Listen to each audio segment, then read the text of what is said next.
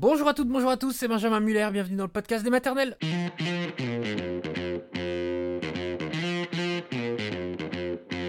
Le podcast des maternelles et aujourd'hui, témoignage dingue de Coraline qui va nous raconter son accouchement inopiné. Et puis nous serons juste après avec une gynécologue obstétricienne, docteur Samantha Kirin. C'est parti.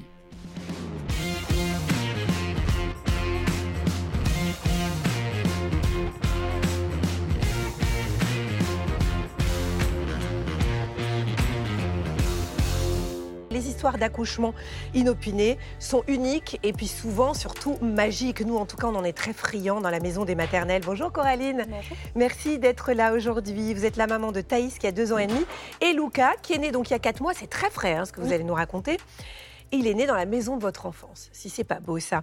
Vous étiez donc chez vos parents euh, qui n'étaient pas là et évidemment, ça a été une véritable aventure que nous avons hâte d'entendre. Alors pour votre premier accouchement, euh, vous avez été déclenché, le bébé ne grossissait pas suffisamment. Ça a été rapide déjà ou pas?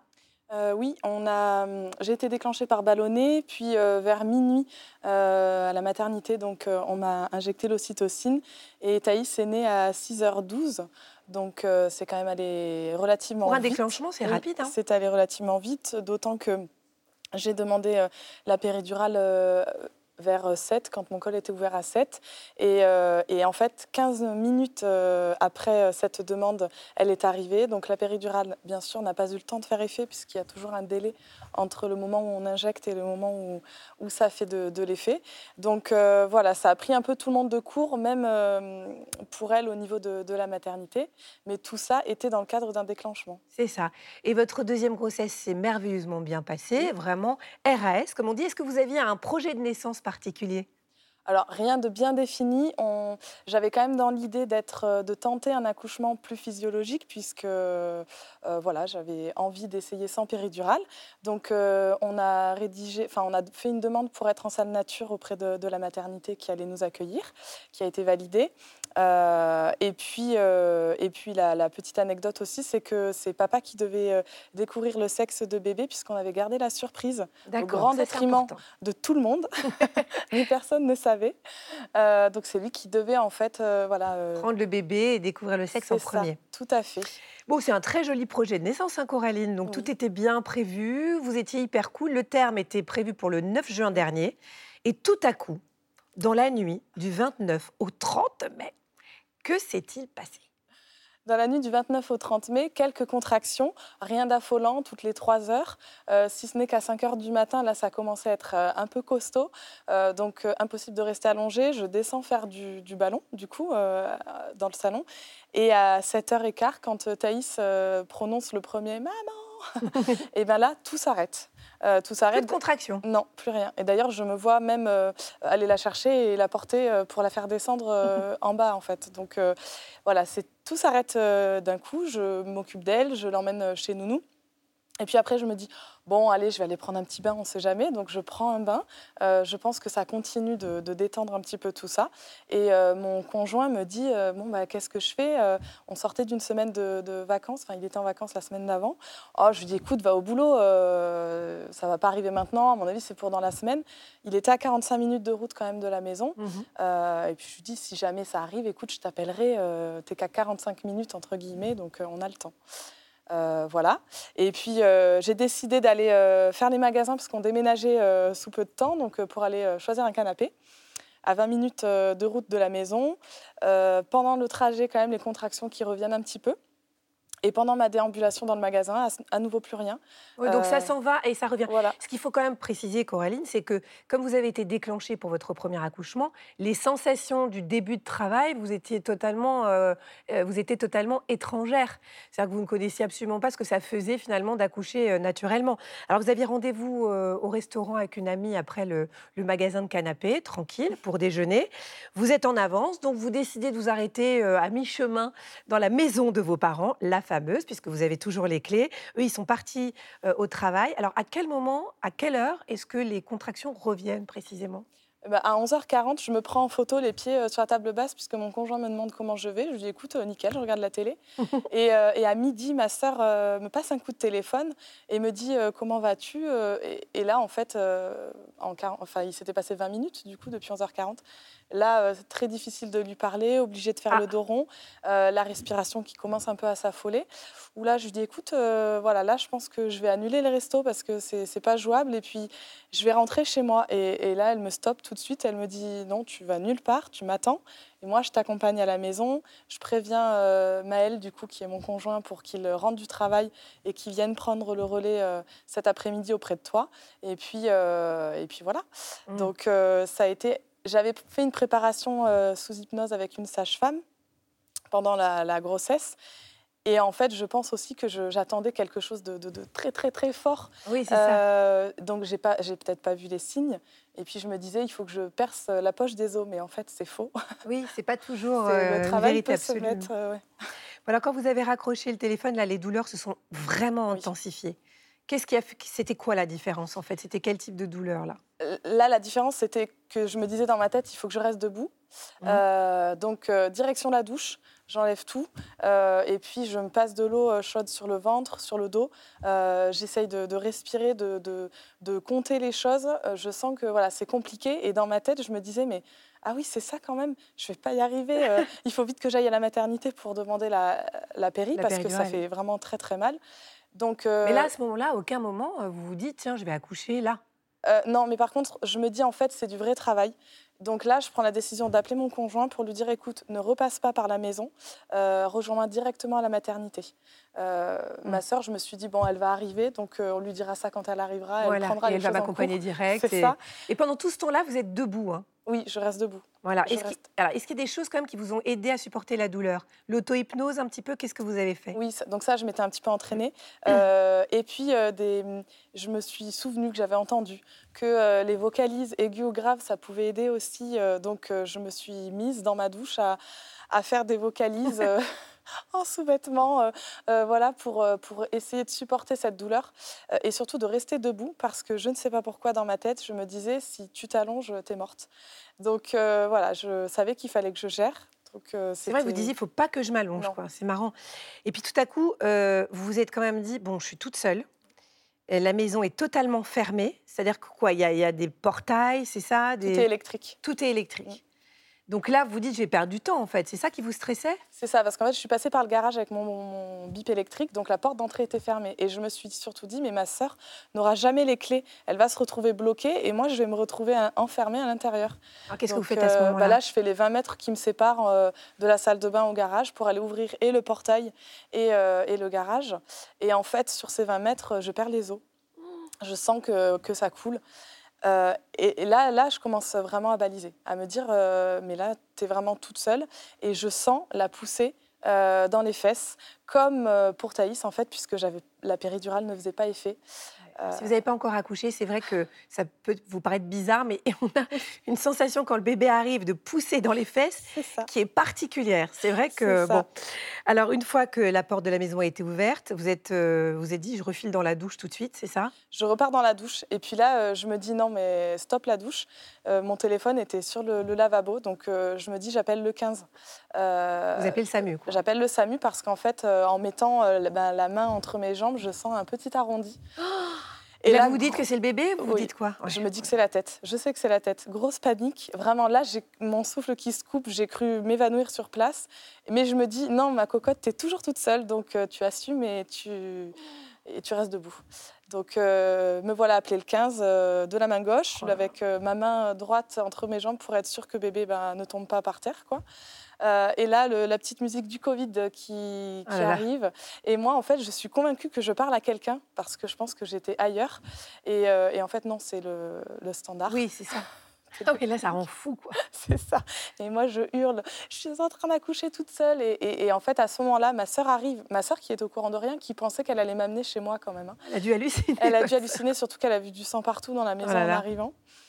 Et, euh, Donc et alors qu'est-ce qui se passe quand votre sœur arrive? Et ben quand ma sœur arrive, du coup, je lui, je crois que je lui jette le téléphone. Je lui dis tiens, c'est le SAMU, euh, bébé arrive.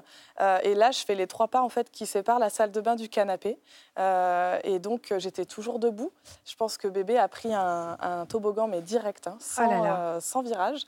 Et, euh, et, donc ma sœur est à côté de moi, bien sûr, au téléphone. Et, et là, j'ai juste le temps en fait de l'attraper par, par les aisselles, oh. de le glisser sur mon ventre. Et ma sœur, du coup, me soutient pour m'allonger sur la méridienne dans, dans, un laps de temps, en même temps qu'elle est au téléphone. Et votre sœur, elle a dû avoir une sacrée montée d'adrénaline, hein, parce que bon, vous, c'est une chose, mais je crois qu'elle, ça a dû être quelque chose.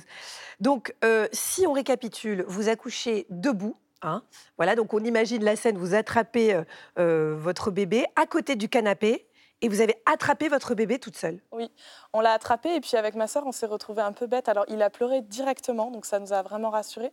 Euh, je tiens à préciser, que ma soeur était enceinte à ce moment-là, enfin elle l'est toujours ah d'ailleurs aujourd'hui. D'un deuxième aussi, donc elle, elle, était déjà passée par l'accouchement. et en fait, on s'est retrouvé avec ce bébé et qui était bas du coup puisqu'il y avait encore le cordon et on n'osait pas le, rapprocher. On avait vraiment peur que, ben, de lui faire mal. Ou... Donc on s'est retrouvé avec ce bébé. Euh, du coup, le médecin du SAMU a fini par, euh, par décrocher pour indiquer à ma sœur ben, les premiers gestes en fait à, réaliser. On va détailler là avec notre spécialiste évidemment. Voilà, c'est ça. Et la découverte du sexe, alors ça s'est passé eh comment? ben, C'est le médecin du coup qui ah. lui dit euh, alors comment s'appelle ce bébé? Et puis on n'avait pas du tout pensé en fait à, regarder. Donc elle regarde et puis elle voit que, que c'est un garçon. Donc on dit bah, c'est Luca. Mmh. Et, voilà, on était, on était très très très très émus. Quelle histoire Et le papa, quand il a vu son bébé, il a dû être, il a dû halluciner aussi. Bah, bah, il a vraiment été très déçu de rater ça, mm. euh, mais après très heureux qu'on aille très bien tous les deux. Et il a eu la chance de voir euh, voilà l'expulsion du placenta euh, à la maternité. Donc il a vu quand même la deuxième partie du travail.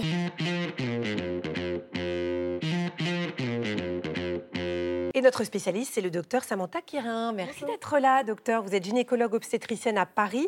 Euh, alors, on a vu que Coraline, elle a eu euh, des contractions euh, la veille, après c'est parti, après c'est revenu. Est-ce que c'est fréquent qu'il y ait une pause comme ça dans le travail? Parce que c'est ça, à mon avis, qu'il est un petit peu, voilà, qu'il est un petit peu perturbé. En fait, on ne peut pas vraiment faire de généralité parce que à 10 femmes différentes, on va avoir 10 expériences différentes. Le plus probable, c'est qu'il n'y ait pas vraiment eu de pause. C'est que tous les moments où elle n'a pas ressenti de douleur, il y a quand même un fond contractile qui soit resté, il y a quand même encore quelques contractions. Peut-être parce qu'il se passait, on, voit dans son témoignage. Elle était occupée, voilà. Elle y pensait moins. Elle dit elle-même qu'elle a pris un bain. On sait que le, bain chaud, ça fait partie des, de l'arsenal antidouleur qu'on a proposé aux patientes. Donc en fait, c'est probable que comme le corps savait ce qu'il avait à faire, c'était un deuxième, plutôt que d'épuiser la maman avec un travail très douloureux pendant plusieurs heures, il fasse des pauses. C'est un peu comme une voiture en fait. C'est le démarrage, on a besoin de donner un petit peu de peps. Donc ça peut être un peu douloureux. Une fois qu'on est à bonne vitesse, en fait, le corps va comprendre seul qu'on peut avoir des contractions régulières, moins douloureuses, moins intenses. Et puis après, pour l'accouchement, on redonne un petit coup d'accélérateur. Euh, et on sait que euh, la, poche des os qui se perd, c'est le plus gros coup d'accélérateur qu'on peut donner à un travail. Donc, euh, c'est ce qui s'est passé. Alors une fois qu'il est là, une fois qu'il est arrivé, ce bébé, euh, quels sont les bons gestes à pratiquer? On a reçu pour vous une question en vidéo d'Aurélie, regardez. Bonjour LMDM. Alors euh, j'ai moi-même connu un accouchement inopiné et j'aurais aimé savoir quel euh, bon réflexe il faut avoir pour mettre bébé au chaud. Moi je l'ai mis dans une couverture mais les pompiers m'ont mis en peau à peau quand ils sont arrivés. Qu'est-ce qui est le mieux? Merci. Alors en fait, euh, il faut se dire que bébé, quand il naît, il sort d'un milieu qui est à 37,5, c'est-à-dire la température du corps de la mère. Euh, donc le meilleur moyen de le réchauffer, parce qu'il va se refroidir très très vite, c'est de le mettre en peau à peau. Mmh.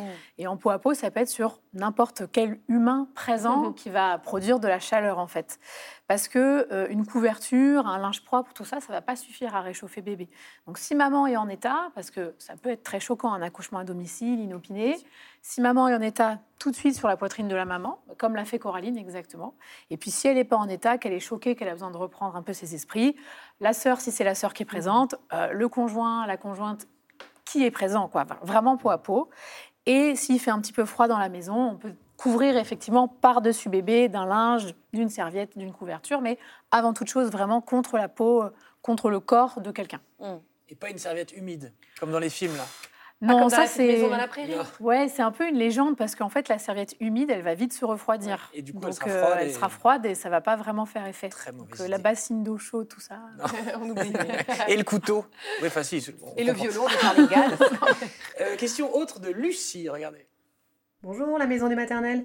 Moi aussi j'ai accouché très rapidement. ma fille est née dans notre voiture. et je me suis souvent demandé après coup combien de temps on pouvait attendre au maximum avant que le cordon ombilical soit coupé. Merci beaucoup de répondre à ma question. Bonne journée à tous. Au revoir. Eh ben, en fait, on ne sait pas trop répondre à cette question parce que donc, les études qu'on fait, elles sont sur des accouchements qu'on dit assistés. Donc, assistés, ça va être soit à l'hôpital, soit à domicile avec un ou une sage-femme. Euh, et en fait, les études qu'on fait, c'est entre clampage précoce, avant une minute de vie, et retardé après une minute de vie. Mais on n'a pas étudié 5, 10, 15, 20 minutes. Donc le plus probable, c'est qu'il n'y ait pas de risque particulier à attendre d'être à la maternité, ou du moins qu'il y ait des secours qui arrivent. Les pompiers arrivent, et on vit dans un pays où il n'y a pas de distance suffisamment longue pour que ça prenne 3 heures. C'est ça, exactement. Parce qu'en fait, le faire chez soi avec euh, le couteau de Charles Ingalls, c'est le meilleur moyen de ne pas bien faire les choses. en fait, le meilleur conseil, c'est que si on ne sait pas faire, on ne fait pas. C'est surtout ça. Nicolas vous dit Ma femme a accouché rapidement de notre premier enfant, elle est enceinte du deuxième, on est loin de la maternité. Si le bébé arrive avant qu'on soit sur place, qu'est-ce que je dois faire ou ne pas faire? Alors là, le meilleur conseil que je vais donner, c'est un conseil euh, qui n'est pas facile à tenir, mais c'est de garder la tête froide je sais, voilà. Oui, oui. C'est comme quand on dit euh, stress-toi, t'as trop de stress. Bah oui, j'aimerais bien. C'est pas évident, mais euh, en fait, euh, la première chose à faire, c'est de pas paniquer, justement, de pas mettre sa compagne dans la voiture, de pas foncer à la maternité, parce qu'il vaut mieux accoucher chez soi que dans la voiture ou au bord de la route. Donc la première chose à faire, ça va être d'appeler le SAMU. Et quand on appelle le SAMU, on dit ma femme est en train d'accoucher, on habite à tel endroit. Le premier truc, on donne l'adresse. Exactement, parce qu'une fois qu'ils ont ces infos-là, ils peuvent envoyer le camion et ensuite, ils vont prendre les autres informations. Est-ce que c'est un premier bébé? Oui, non. Depuis combien de temps ça contracte? Euh, Est-ce qu'il y a eu des maladies pendant la grossesse? Est-ce qu'il y a une grossesse précédente? Est-ce qu'il y a eu des complications? Mais l'essentiel, c'est qu'ils sachent en gros où se rendre et à partir du moment où ils ont l'adresse, ils peuvent envoyer euh, le camion du SAMU. Et c'est un peu ce que disait Coraline, c'est qu'elle n'a pas eu le réflexe tout de suite d'appeler le SAMU. Forcément, elle n'a pas compris mm. tout de suite qu'elle allait accoucher. Mm. Mais qu'une fois qu'elle l'a eu, elle s'est dit Ah, c'est ça que j'aurais dû faire tout de suite. Parce que, bah, une fois qu'on appelle, on sait que le délai dans lequel, vont, enfin, lequel les secours vont arriver est diminué. En attendant les secours, ce qui est important, c'est de ne pas faire si on ne sait pas faire. Oui, c'est ça. c'est vraiment, c'est très important. Mais de toute façon, c'est ce que j'ai dit à Coraline, parce qu'on a déjà évidemment eu plein d'histoires d'accouchements inopinés, c'est que ces accouchements-là, dans l'immense majorité des cas, sont des accouchements qui se passent bien, docteur. Exactement. En fait, il faut se dire que quand ça va très vite, c'est qu'il n'y a rien qui va gêner la descente du bébé.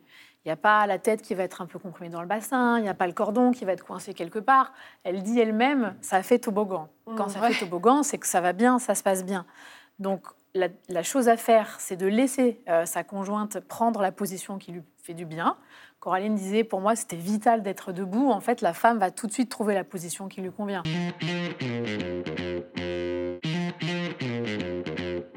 David nous dit Je crains toujours que ma femme accouche avant d'arriver à la maternité. Ça va très vite pour elle. Si on constate que le bébé a le cordon autour du cou à sa sortie, quels sont les bons gestes?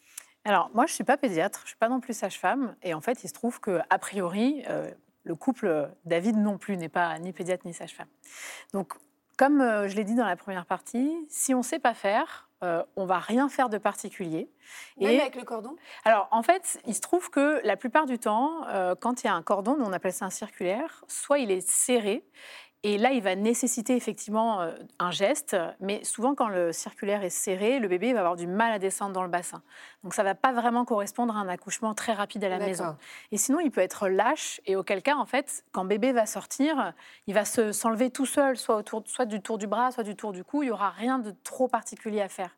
Il faut garder en tête, en fait, que quand l'accouchement se passe si vite, et a fortiori c'est le cas si c'est à la maison. Il sera pas serré. Voilà, c'est qu'a priori, il n'y aura pas besoin de faire de manœuvres particulières. Et s'il y a juste un petit tour, moi j'ai pu y assister il y a quelques semaines, et ben en fait c'est assez simple à enlever, c'est vraiment cloup cloup quoi, c'est pas un truc euh, En fait, c'est assez simple médical poussé quoi. Et même des fois on n'a pas besoin de le faire en fait. On peut totalement faire une naissance où le bébé garde son cordon autour du cou parce que c'est lâche et en fait quand on va complètement dégager le corps, bah, le cordon va aussi se dégager tout seul.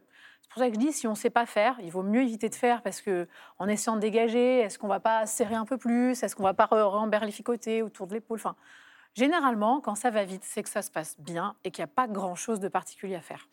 June vous dit à sa sortie, si le bébé ne crie pas immédiatement ou paraît un peu gris-bleu, faut-il s'inquiéter et que faire?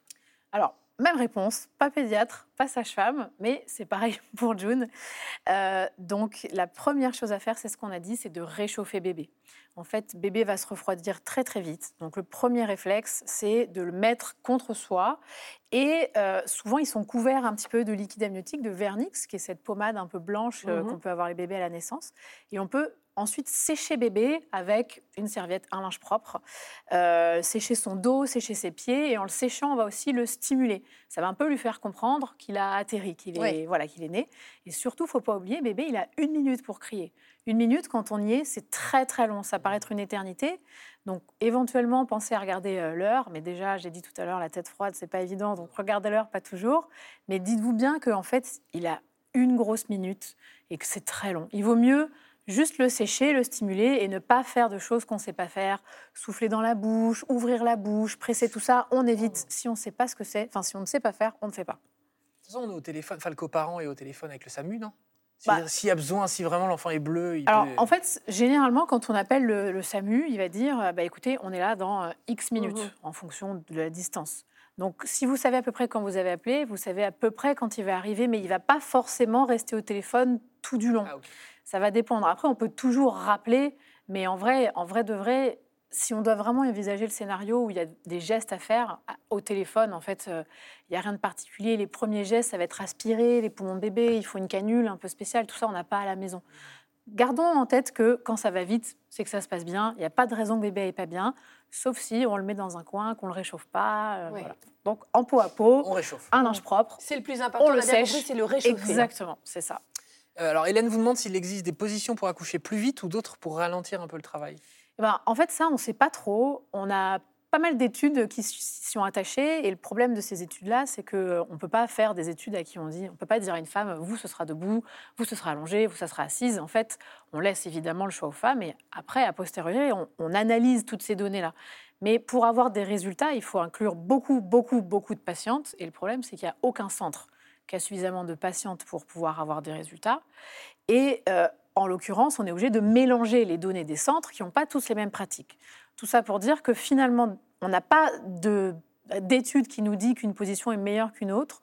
Peut-être que euh, pour accélérer un petit peu le travail, la position qu'on dit verticale, donc c'est thorax au-dessus du bassin, serait meilleure que la position verticale, thorax sur le même plan que le bassin.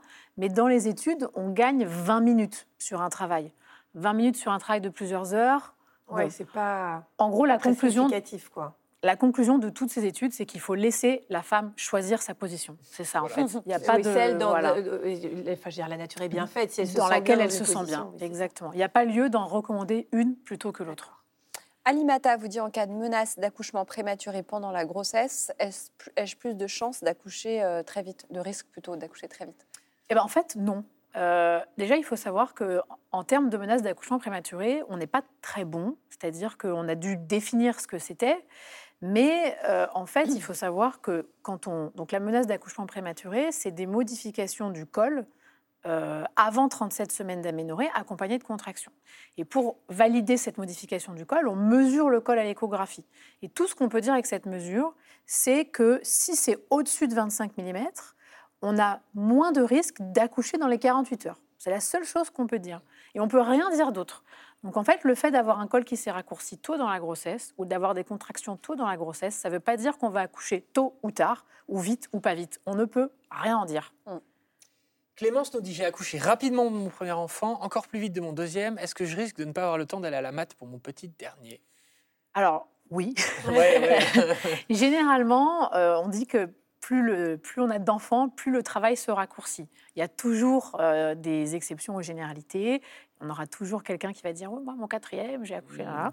Mais en pratique, euh, oui, c'est souvent de plus en plus court. Ah oui. Donc si ça arrive une fois, la deuxième fois, il faut quand même. Bah, il faut s'y préparer ou anticiper. Ou... Après, l'avantage au troisième, on se connaît mieux, on connaît mieux son On- corps, on connaît. sait plus vite qu'en partir, j'imagine. Et- Il y a plein de... Il y a aussi certaines maternités. Moi, je, je suis très physio. Je ne suis pas particulièrement pour déclencher, pas déclencher. Mais je pense que le confort euh, euh, psychologique euh, des couples est hyper important. Il y a des maternités qui acceptent les déclenchements à la demande pour euh, éloignement du domicile ou pour euh, travail très rapide la fois d'avant. Donc, si on est terrifié à l'idée d'accoucher à la maison, si vraiment ça paraît inenvisageable, on peut demander à sa maternité est-ce que c'est possible possible de déclencher deux semaines avant le terme. C'est pas 39. anti-physio, en plus, faut le dire. Je veux dire, c'est pas. C'est pas anti-physio, pas surtout physio que non mais c'est pas physio rêvé, mais c'est pas non plus le- la césarienne programmée, par exemple. Tout à fait, tout en sachant que très entre souvent, experts. Oui, c'est ça. Mais... Néophyte. Non, mais Écoutez, je ne suis pas d'accord. tout en sachant que quand on a accouché deux fois très rapidement, souvent il faut pas grand-chose pour lancer le moteur la troisième fois. Donc ça peut rester quand même globalement à peu près physio, mais je pense qu'il y a vraiment l'idée de, de ce Oui. confort, de pas stresser les dernières semaines à se dire mon Dieu, mais comment faire? J'habite euh, à 45 minutes de la maternité, je veux pas accoucher dans la voiture. Enfin, il y a cette possibilité-là qu'on peut garder dans un coin de la tête, des qui vont être hyper ouvertes à, à l'idée d'accepter le projet des parents, d'autres qui vont dire c'est pas physio, on n'a pas du tout envie de faire ça, nanana.